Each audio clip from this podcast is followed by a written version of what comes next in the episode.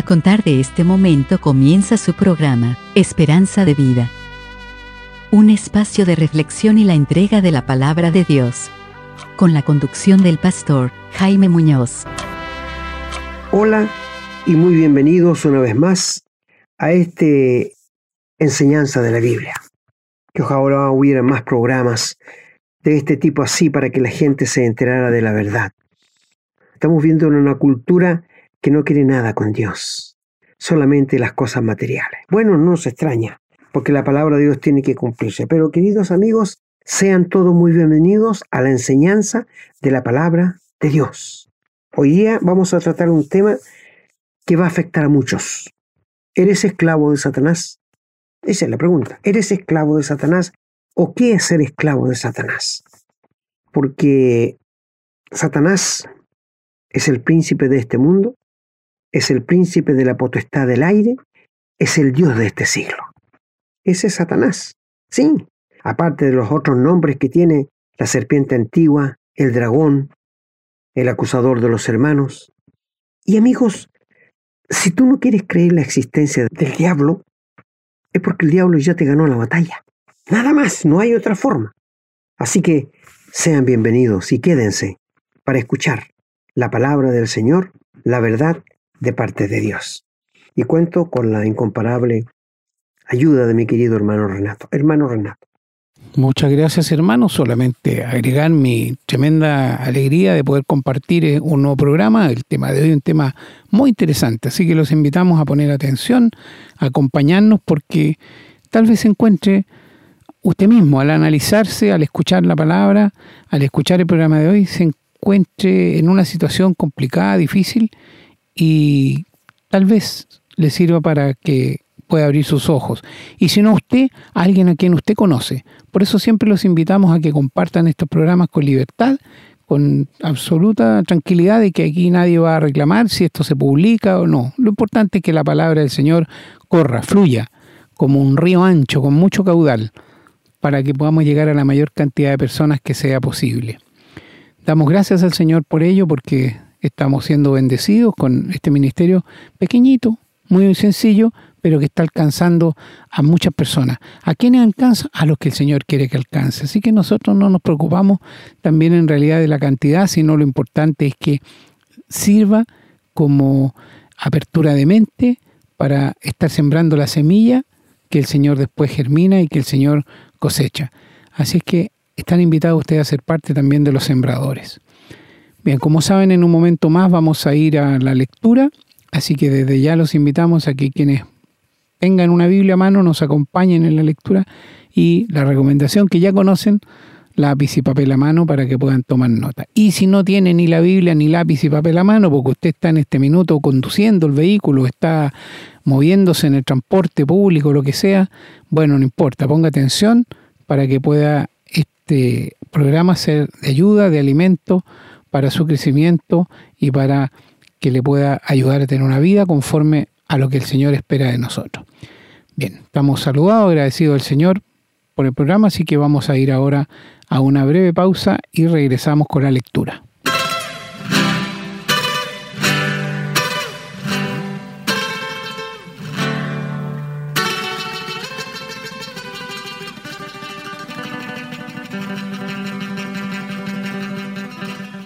Bien, vamos a comenzar leyendo en el Antiguo Testamento, en el libro de Job, en el capítulo 1, los versículos del 1 hasta el 12.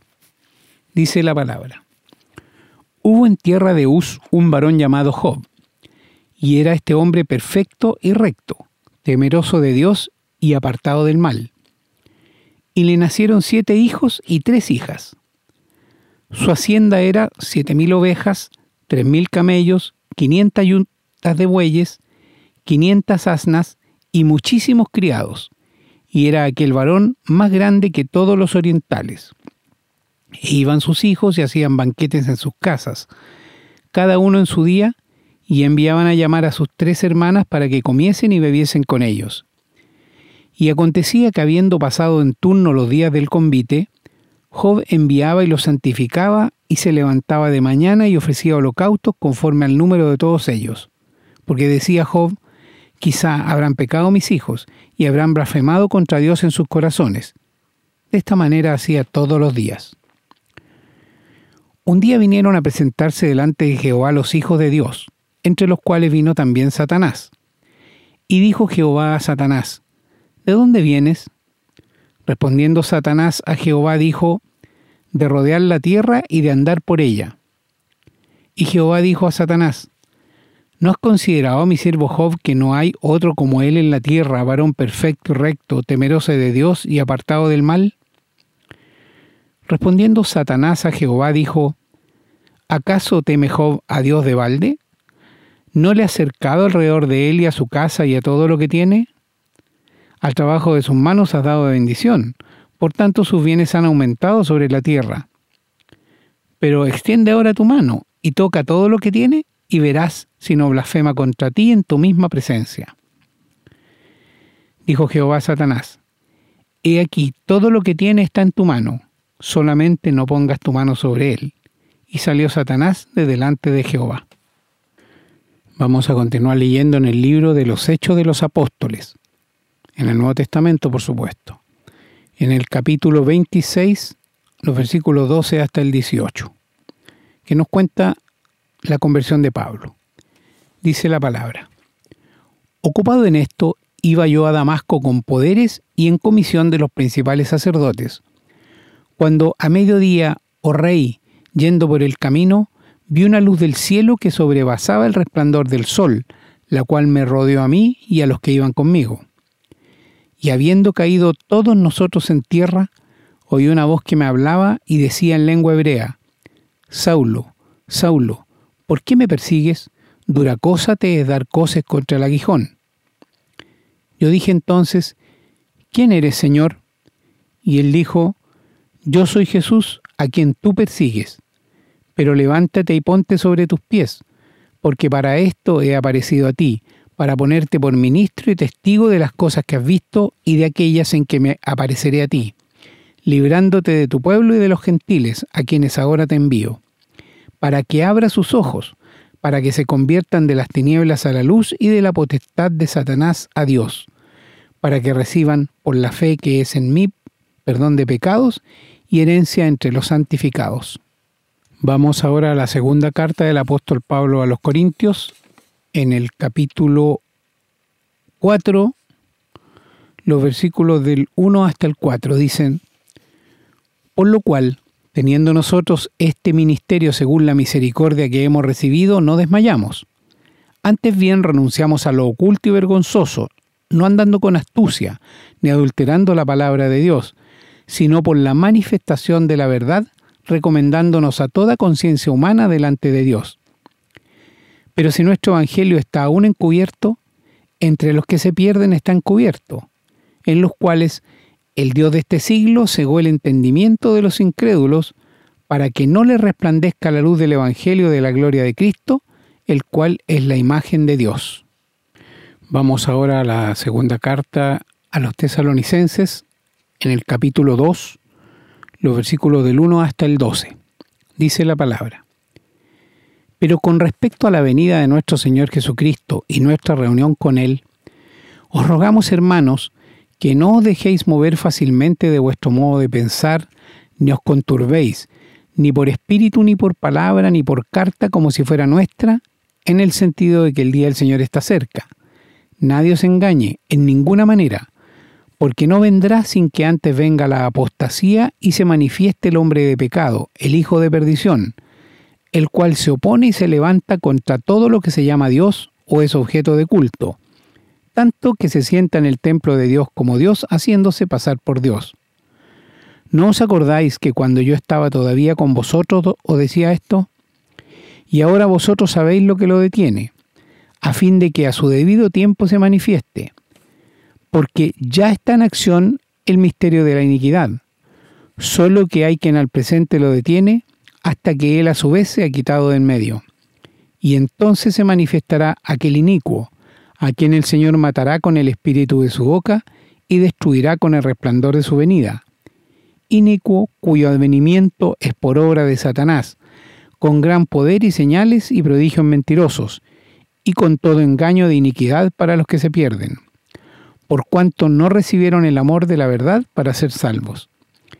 Por esto, Dios les envía un poder engañoso, para que crean la mentira, a fin de que sean condenados todos los que no creyeron a la verdad, sino que se complacieron en la injusticia.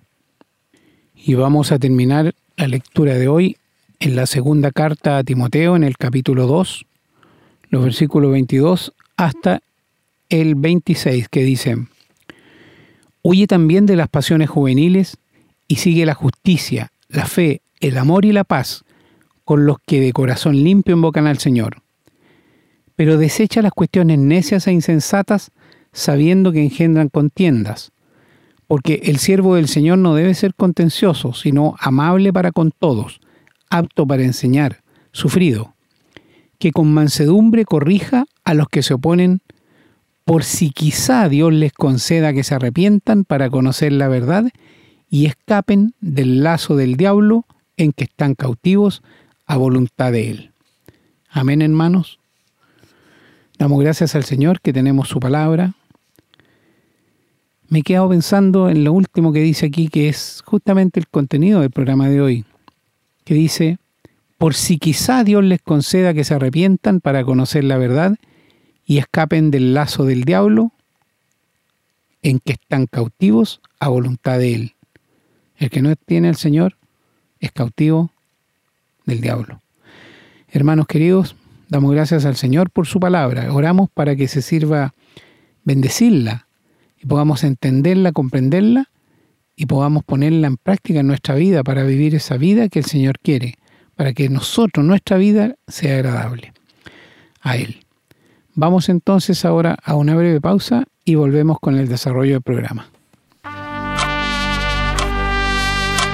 Estamos presentando su programa Esperanza de Vida. Les recordamos que pueden escribirnos a la casilla de correo electrónico contacto arroba esperanzadevida.cl. Nos gusta mucho recibir su correspondencia y nos comprometemos a responderla lo antes posible. También les recordamos que pueden encontrar estos programas en Facebook y, en formato de podcast, en las plataformas Spotify y Google Podcast. Siempre bajo el nombre Esperanza de Vida. No olviden que pueden compartirlos y copiarlos libremente por cuanto la autoría le corresponde a nuestro Señor Jesucristo, a quien damos todo el honor y la gloria y agradecemos la oportunidad de servirle de esta manera. Bueno amigos y hermanos, tenemos frente a nosotros la palabra de Dios, un Dios que no miente, un Dios que dice la verdad, un Dios que habla la verdad del ser humano que hace la radiografía de lo que somos al leer la Biblia. Cuando tú lees la Biblia es la radiografía de Dios para ti. Bueno, tenemos que ir al principio, al comienzo, cuando Dios creó a Adán y Eva y los puso en el huerto del Edén. Les entregó todo en sus manos. Todo, todo le entregó en sus manos. Los animales, los peces, las aves y cualquier fruto del árbol del huerto podían comer.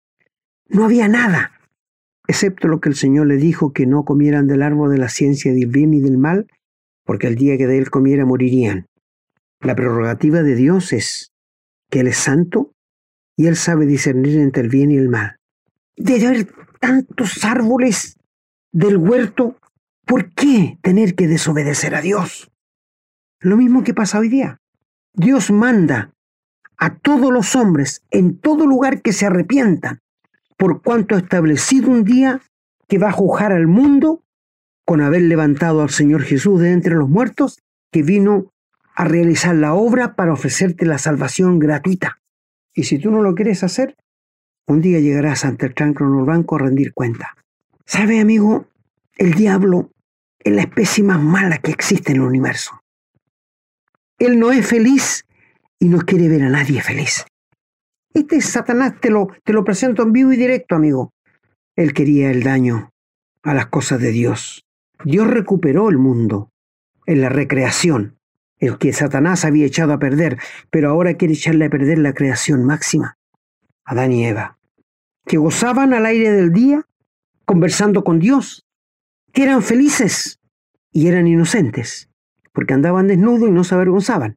No había malicia en sus mentes, no había maldad. no la conocían. ¿Tú te has dado cuenta que los niños de dos años, tres años, mujer y hombre andan desnudos y ni se preocupan por mirarse? ¿Te has dado cuenta de esto? Porque son inocentes. La inocencia de ellos, pero ya cuando llegan a ocho o diez años, ya cambia. La morbosidad y la malicia ya está en el corazón. Se me ha preguntado muchas veces a qué edad Dios comienza a tomar cuenta de nuestros actos. Porque tengo que decirte que si una guaguita muere en el vientre de su madre, va al cielo. O si tiene un año, dos añitos y muere, va al cielo. O si tiene tres, cuatro, cinco añitos, va al cielo, porque la sangre del Señor Jesús alcanza para ellos. Los niños, los niños autistas, los con síndrome de Down, también, porque ellos son inocentes. Bendito nuestro Señor Jesús, que su sangre derramada en la cruz alcance para ellos. Pero no para ti, mi amigo, que eres un ser responsable. Quizás tengas 12, 14, 15, 20, 30 años. Eres responsable frente a Dios por tus actos. Tú sabes cuando haces mal. Tú sabes cuando dañas a otra persona. Tú sabes que robar es malo, mentir es malo. ¿Verdad? Bueno, y se me ha preguntado a qué edad Dios empieza a tomar cuenta. Bueno, es tan difícil porque la palabra de Dios no nos dice a qué edad despiertan a la realidad de saber lo que es bueno y malo. Sé que las señoritas despiertan antes que nosotros los varones. Ellas despiertan antes a saber lo que es bueno y malo. Pero cuando tú empiezas a, cuando despiertas a saber lo que es bueno y malo, ya eres responsable frente a Dios. Te lo repito, la edad no te la puedo decir. Pero cuando tú sabes lo que es la mano derecha y la mano izquierda, lo que es bueno y lo que es malo, Dios comienza a tomar razón de lo malo que hagas. Sin duda, te presenta el Evangelio. Yo he conocido niños que a los 10 años han aceptado al Señor Jesús en el corazón y son salvos, tienen la vida eterna. En su, en su mente tan finita se han dado cuenta que Dios les ama y que quiere perdonarles. Fui pastor muchos años de la escuela dominical, tenía niños de 7 a 12 años y mi responsabilidad era enseñarles la palabra de Dios. Tuve muchos niños y cuando les preguntaba, ¿quién quiere ir al cielo? ¿Tú crees que había uno que no levantara la mano? No, todos levantaban la mano. Todos querían ir al cielo. Porque, ¿sabe por qué? Porque es el deseo más íntimo que tiene todo ser humano.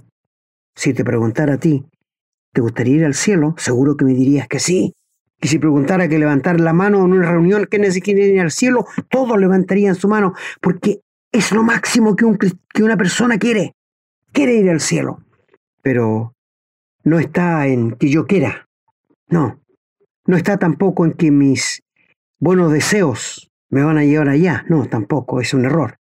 O que tenga que hacer buenas obras, portarme bien, ser un, un ejemplo de padre, un ejemplo de compañero, un ejemplo de vecino. No, no, no, no. Esto no tiene nada que ver.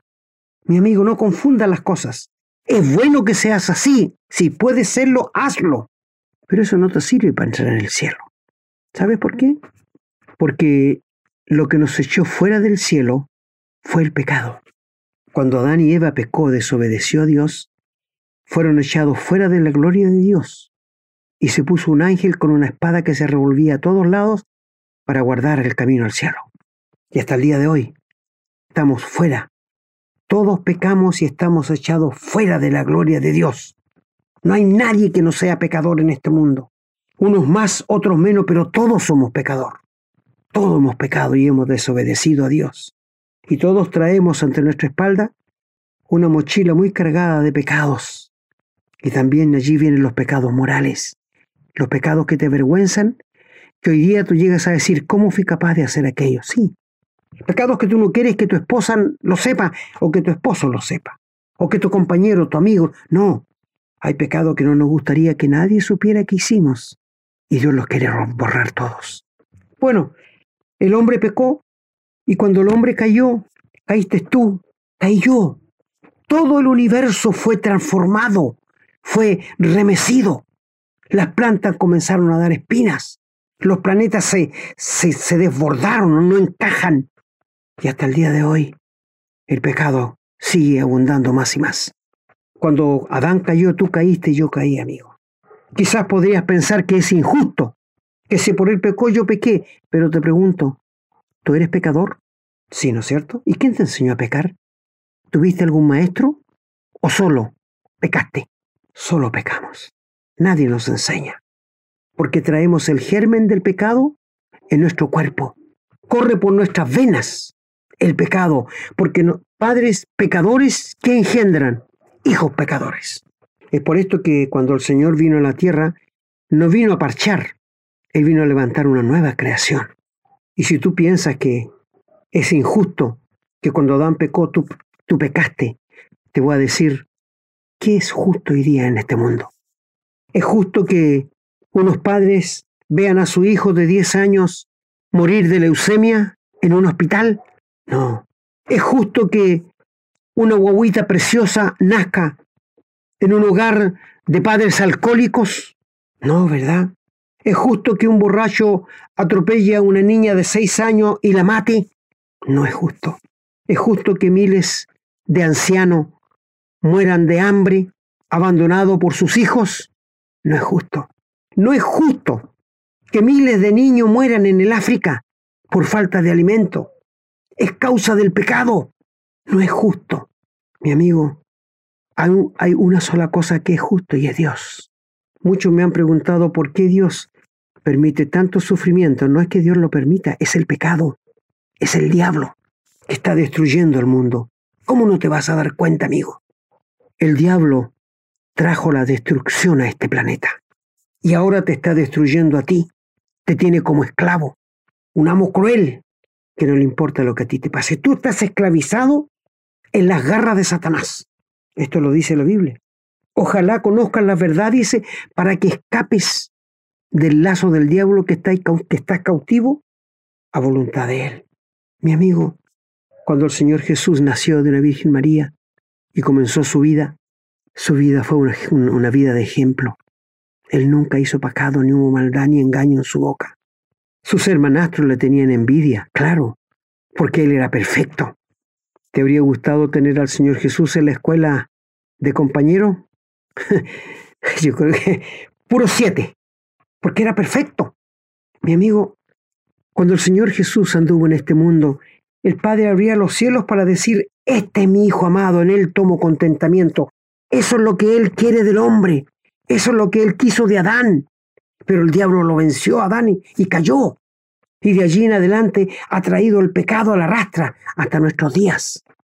¿Cuántas veces abrió los cielos Dios para decir, así quería el hombre que fuera? ¿Y el Señor Jesús fue un hombre perfecto? Nunca pecó, nunca se contaminó con el pecado. Siempre habló de la religión, que era la perdición del hombre, que eran los hipócritas más grandes. Leer Mateo 23, por favor, y allí te vas a dar cuenta. Y si te preguntara yo, ¿quiénes crucificaron al Señor Jesús? Bueno, fueron los romanos, correcto. Pero ¿quiénes lo pidieron? ¿Fueron los drogadictos? ¿Fueron los borrachos? ¿Quiénes fueron? La religión. La religión, queridos amigos. Los fariseos, los saduceos, los levitas. Ellos pidieron la muerte del Señor Jesús. Nosotros podíamos pensar que la gente, no, no, amigos. Y yo les dijo, les he dicho y les voy a decir que Anás y Caifás, el bueno de Anás y el simpático de Caifás, tenían un negocio redondo en el templo. Y ellos fueron los que pidieron la muerte del Señor Jesús e hintaron a la multitud a pedirlo. Se estaban haciendo ricos a costilla de, la religión. Y los, sacerdotes estaban allí, tenían que ver la ovejita que traía y si estaba perfecta, igual te decían, no sirve esta, tiene que comprar una. Otro negocio que tenían ellos.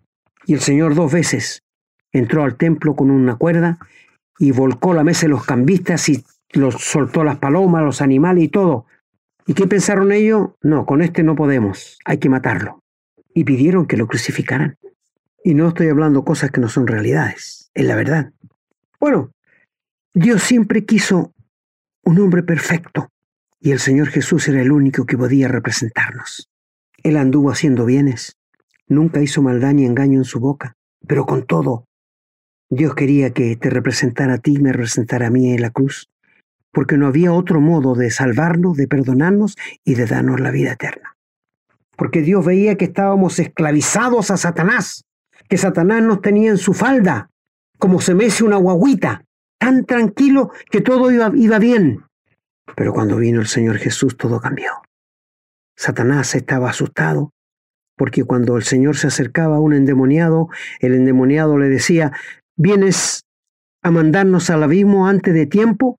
O sea, ellos saben su fin. Yo te conozco que eres el santo de Dios, le decían al Señor Jesús. ¿Y qué le decía el Señor? Cállate y sal de él. La voz de Dios es una voz de autoridad, amigo. Y Satanás tiene que someterse a ella. Porque Satanás es un enemigo vencido. Cuando el Señor murió, fue sepultado y resucitó al tercer día, le quitó todas las armas a Satanás. Le sacó la llave de la muerte, todo, y lo exhibió públicamente en las alturas, para que toda hueste satánica supiera que él venció a Satanás. Bendito sea nuestro Señor Jesús. Bueno, pero si tú no tienes a Cristo, eres un esclavo de Satanás.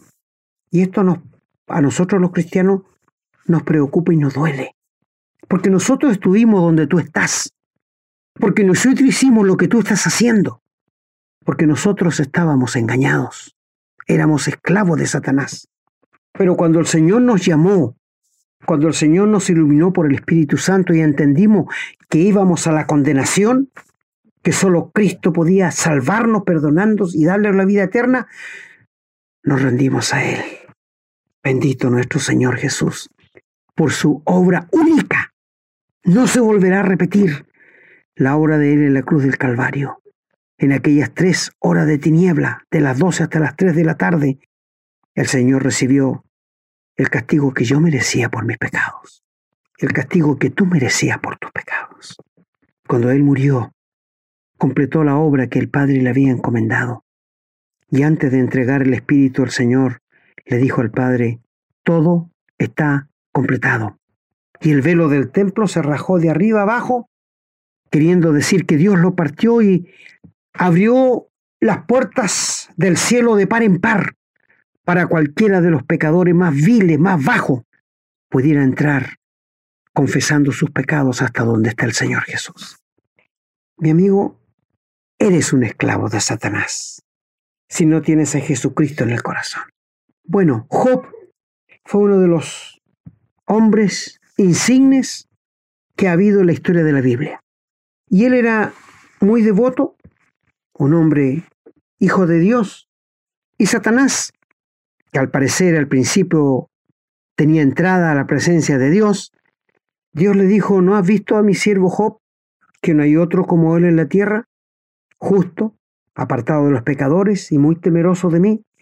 Y Satanás, con esa maldad, ese engaño que tiene, le dice a Dios, ¿tú crees que Él te teme y te sirve de balde? No, tú le has rodeado de, de muchos bienes. Claro, Él era un hombre poderoso porque había trabajado mucho y Dios había bendecido su trabajo. ¿Tú crees que Él te sirve de balde? Quítale las cosas, a ver si no blasfema en tu propia cara. Yo digo, querido amigo, si el arcángel Miguel no le dijo una maldición a Satanás, sino que le dijo, el Señor te reprenda, Satanás, yo te puedo maldecir, porque eres un enemigo derrotado. Y el triunfo del Señor Jesús es nuestro. Nunca en la Biblia se nos manda a nosotros a pelear con el diablo, sino a resistirle, porque Él quiere hacernos retroceder pero nunca nos manda a pelear con Él. Satanás, eres un mentiroso, te saco la máscara, estás metido en la religión, engañando a la gente. Ojalá Dios permita que la gente despierte y se dé cuenta que están yendo directo al infierno. Y Dios le dice a Satanás, bueno, quítale, quítale todo lo que yo le he dado, pero no le hagas nada a su vida. ¿Te fijas que Satanás no puede hacer lo que quiera? Con nosotros sus hijos, con el mundo puede hacerlo. Contigo que no conoces al Señor, el diablo puede hacer lo que quiera. Pero con nosotros que por gracia de Dios hemos gustado la misericordia de Dios, no. Y Satanás le dice, quítale las cosas que yo le entregué y vas a ver que no me blasfema. Y en un día, Job perdió todo. Tenía diez hijos y también los perdió en un día. Y su esposa, que no era creyente, Job le dice, Jehová dio Jehová quitó sea su nombre bendito. Y su mujer le dice, muérete y maldice a tu Dios. A lo que Job le dice, como cualquier mujer de las fatuas, sin entendimiento has hablado. Y Job no pecó con todo esto. Y él no sabía que Dios le había permitido a Satanás. Yo no sé si al final lo supo, pero él no lo sabía. Y vinieron tres amigos a condenarle más encima, en vez de ayudarle, lo vinieron a condenar. Bueno, después le dice Satanás, piel por piel, tócale su cuerpo y verás si no blasfema. Y Dios permitió que Satanás hiriera a Job con una sarna maligna, que cuando sus amigos le vieron lloraron a gritos, pero no le pudo quitar el, el alma, porque el alma era de Dios. Tu alma, mi amigo, para Dios tiene un valor incalculable. No tiene precio tu alma. ¿Y sabes por qué? Porque es eterna y porque fuiste hecho a imagen y semejanza de Dios. Que lo puedas entender. Pero si lees al final, encuentras que Dios le restauró. Él nunca supo que Satanás le había pedido para, para esto. Nosotros al leerlo lo entendemos ahora, pero él no lo entendía, pero él nunca dijo nada malo en cuanto a Dios. Solamente él no sabía por qué le pasaba eso, porque él hacía para Dios todo lo que, le, lo que Dios le, le pedía. Y Dios le bendijo doble de lo que perdió. Usted me dirá, pero si él tenía diez hijos, ¿por qué no le dio veinte y le dio diez otra vez? Porque los otros diez estaban en el cielo, amigo. los otros diez ya estaban en el cielo. Así que son veinte hijos que va a tener en el cielo. bueno, Satanás es un enemigo maldito que solo sabe hacer el mal, no sabe hacer el bien. Él solo quiere destruir. Cuando nuestro hermano nos leyó allí en los, en los Hechos 26, no sé si tú te diste cuenta allí, en los Hechos capítulo 26, lo que Pablo dice. ¿Y qué dice allí? Dice que Pablo ido ocupado en esto, cuenta su conversión. Pero cuando llega al 16, pero levántate y ponte sobre tus pies, porque para esto he aparecido a ti, le dice el Señor, para ponerte ministro y testigo de las cosas que has visto y de aquellas que me apareceré a ti, librando de tu pueblo y de los gentiles a quien ahora te envío, para que abran los ojos para que se conviertan de las tinieblas a la luz y del poder de Satanás. Léelo bien ahí. Y del poder de Satanás a Dios, para que reciban por la fe que es en mí perdón de pecados y herencia entre los santificados. ¿Te das cuenta que si tú no tienes a Cristo eres un esclavo de Satanás? Dios te quiere tomar de la potestad de Satanás y trasladar al reino de su amado Hijo, perdonando todos tus pecados y haciendo de ti una nueva creación. El Espíritu Santo efectúa la regeneración. Cuando un pecador va a Cristo por la fe, se rinde a Él, le pide perdón por sus pecados y confía que cuando Cristo murió en la cruz ya pagó todos sus pecados. Pero Pablo aquí lo dice bien claro.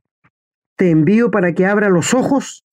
Mi amigo, ojalá pudieras abrir los ojos hoy de la fe y ver que Cristo murió por tus pecados y que el único camino que hay para ir al cielo es Jesucristo para que abra los ojos, porque tú eres un ciego espiritual. Si no fueras ciego espiritual, serías un hijo de Dios, tendrías la fe y la confianza de que irías al cielo, pero no tienes esta seguridad porque estás ciego por el pecado, para que se conviertan de las tinieblas a la luz. Satanás muere en las tinieblas. Y del poder de Satanás a Dios. Satanás tiene poder. Dios cuando lo mandó del cielo a la tierra, lo destronó lo echó para afuera, pero no le quitó el poder. Por esto Satanás tiene poder. Y es bueno que mis queridos hermanos conozcan y sepan que Satanás tiene poder. No crean que no, no lo menoscaben. Y nosotros debiéramos conocerlo, el enemigo que tenemos. No olvidemos que el enemigo es la carne, el mundo y Satanás. Y dice, del poder de Satanás a Dios, y que reciban por la fe que es en mí perdón de pecado y herencia entre los santificados.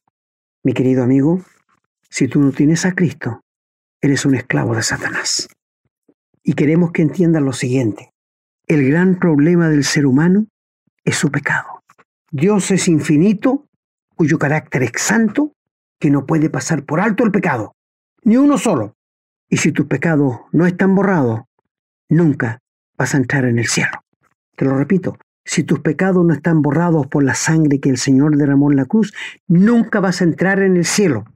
Aunque te bautices 30 veces, aunque des toda tu plata a la iglesia, aunque des todas propiedades a la iglesia, aunque vivas una vida de miseria, mi amigo, si el problema del ser humano es el pecado.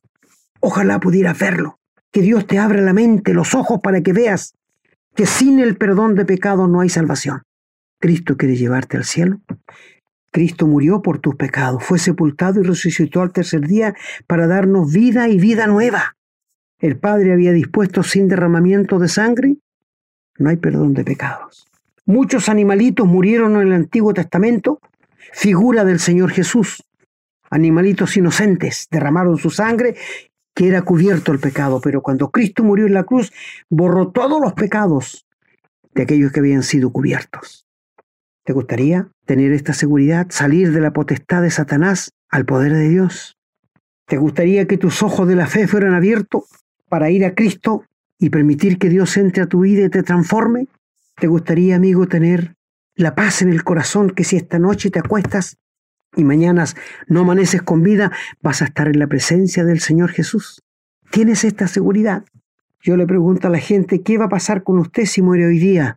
Bueno, Dios sabe dónde me va a mandar. Qué fácil es echarle la culpa a Dios. Si Dios no tiene culpa, el ser humano lo primero que hace, culpa a Dios de muchas cosas. ¿Qué culpa tiene Dios que un joven salga a la discoteca en la noche y se embriague y después va cruzando una calle y pasa otro curado en auto y lo mata. ¿Qué culpa tiene Dios, amigos? El pecado, el diablo, Satanás, pero no Dios. Y si tú te pierdes, si tú no eres salvo, si tú no tienes la vida eterna, no es culpa de Dios, es tu culpa. Es tu culpa, querido amigo, porque Dios te ofrece el regalo de Dios. Dios te muestra el camino de la salvación. Dios te dice que te quiere salvar, que te quiere perdonar, que no quiere que vayas al infierno pero tú insistes en lo que piensas, en lo que crees, pero no le das crédito a Dios. ¿Qué lo sentimos? Sigue siendo esclavo de Satanás entonces nomás, amigo. Y será demasiado tarde cuando te des cuenta, cuando estés en el infierno sin poder salir de allí. Y reconocerás que es tu estupideces de no aceptar a Cristo que te llevaron allí. Dios te ama, Dios proveyó un cordero pascual tipificado en el Señor Jesús para que llevara tus pecados y los pagó en la cruz. Y hoy día Dios quiere que tú te reconcilies con Él, que le entregues tu vida, que le pidas perdón por tus pecados y que te rindas a Él sin condiciones. Mi amigo, este es el Evangelio, el poder de Dios para salvación a todo aquel que cree. Deja de ser esclavo de Satanás y sé libre, como el Señor dijo, Conoceréis la verdad y la verdad os hará libre. ¿Y quién es la verdad? El Señor Jesús. Porque Él dijo, yo soy el camino, yo soy la verdad, yo soy la vida. Nadie viene al Padre si no es por mí. Mi amigo, sal de la esclavitud satánica y ríndete en las manos de un Salvador amoroso, tierno, que te ama y que quiere evitarte el infierno. Ríndete al Señor Jesús, donde quiera que estés. El Señor bendiga su palabra.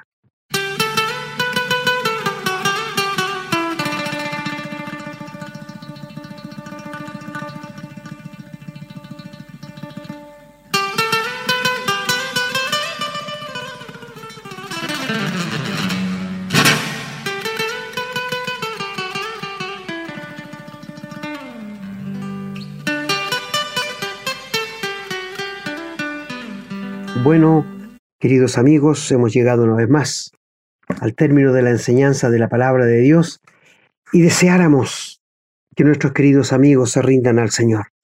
Siempre pienso, si yo pudiera hacerlo por ustedes, ya lo habría hecho. Pero no me está permitido. Cada uno llevará su propia carga.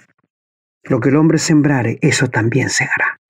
Mis queridos amigos, me resta orar por ustedes y pedirle al Señor que les alumbre los ojos del entendimiento, para que se den cuenta que el único que puede salvarles, perdonarles y darles la vida eterna es el Señor Jesús. El Señor bendiga a nuestros queridos amigos y hermanos desde hoy y que el Espíritu siga trabajando en sus vidas. Será hasta la próxima. Muchas gracias, Pastor, por la enseñanza de hoy, que ha sido una enseñanza muy buena y muy, muy importante. Si usted no entendió bien, bueno, vuelva a escuchar el programa o infórmese, lea la escritura, lea la palabra de Dios, porque a lo mejor usted está atrapado por el demonio, usted es un esclavo y no se ha dado cuenta, porque a lo mejor se siente muy religioso, se siente muy creyente, pero ¿es usted verdaderamente libre? Bueno, la palabra del Señor nos enseña cómo se obtiene esa libertad, porque el demonio puede tenerlo atrapado de una manera tan sutil que usted no se ha dado cuenta y así lo va a mantener. No, el demonio no siempre causa daño directo, porque a él lo que verdaderamente le interesa es atrapar su alma, que su, usted sea condenado para que al final de los tiempos usted le haga compañía en el lugar de condenación al cual él ya está destinado. Así que lo invitamos a que lea la palabra del Señor y lo haga con una actitud humilde, con una actitud de arrepentimiento, con una actitud de querer conocer verdaderamente a Dios y a la verdad. Por lo tanto, si usted no ha hecho eso, si usted todavía no ha llegado ahí, lo invitamos a hacerlo a la brevedad, porque usted no sabe cuánto tiempo más va a vivir, ninguno de nosotros sabemos cuánto tiempo más vamos a vivir. Mire cómo está el mundo. La verdad es que tener eh, aspiraciones o tener eh, ideas de una vida muy larga llega incluso en este minuto a parecer algo un poco complicado, por decirlo menos. Estamos viviendo días muy difíciles, donde hay países que se están amenazando todos los días con lanzarse la bomba atómica y donde estamos en una situación muy dura. Quizás si ya estemos llegando al final de los tiempos, quizás no, solo Dios lo sabe, pero es mejor estar preparado. El Señor puede venir en cualquier minuto a buscar a su iglesia y si usted se queda aquí lo va a pasar muy mal. No queremos asustarlo, no, queremos decirle la verdad, queremos decirle lo que dice la palabra de Dios, no lo que decimos nosotros. Y si usted no lo cree, bueno, entonces ahí está, usted mismo para convénzase para poder saber la verdad, lea la escritura y convénzase o convénzase de lo contrario, pero no lo haga por ignorancia. Dese la oportunidad de conocer la verdad. Bueno, yo me despido muy contento de haber podido traer un programa más. El tema de hoy es un tema importantísimo, lo reitero, y esperamos que alguna persona o varias, ojalá, puedan entender qué significa el pecado, cómo nos aparta de Dios y que viviendo en el pecado, no hay manera de ser salvo. Así que si hemos conseguido eso, bueno, bienvenido, muy contento, agradecido primeramente de Dios que nos permite traer estos programas y llevar la verdad a muchas personas. Y como siempre, los invitamos a que ustedes también la compartan para que puedan ustedes también ayudar a otros. Pedimos al Señor que los bendiga a cada uno de ustedes, a su familia, a sus hogares, y pedimos también bendición para este ministerio para que podamos continuar compartiéndolo con ustedes. Será entonces hasta la próxima si Dios así lo quiere. Hemos presentado su programa, Esperanza de Vida, un espacio de reflexión y enseñanza para la vida cristiana. Nos gustaría volver a contar con su sintonía. Que tengan un muy buen día.